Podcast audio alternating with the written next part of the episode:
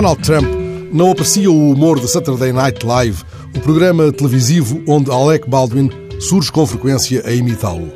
Não vem daí mal ao mundo, mas ocorre que, sendo presidente dos Estados Unidos, ele se entrega de modo temerário à prática involuntária de um humor letal sob a capa de ação governativa, via Twitter.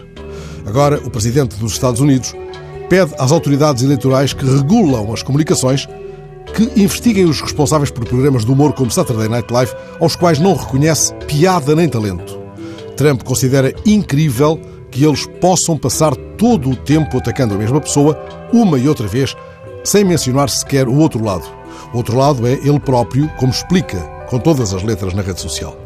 Outro lado é nele, verso e reverso de uma ideia fixa. No mesmo passo, ele pede à Comissão Federal Eleitoral e à Comissão Federal de Comunicações mão pesada sobre os humoristas que se inspiram nas suas obstinações e sai em defesa dos apresentadores da Fox, cuja emissão fora suspensa devido a comentários racistas.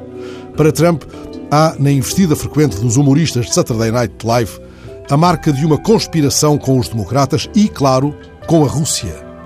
Um dos que já não pode dar troco a Trump é George Carlin, notável catador dos pequenos absurdos cotidianos e das grandes safadezas da ação política, cinco vezes contemplado com o Grammy e vencedor do prémio Mark Twain do humor americano. Nem de propósito, foi ele, George Carlin, o apresentador do primeiro episódio de Saturday Night Live, o programa humorístico que põe em franja os nervos de Trump.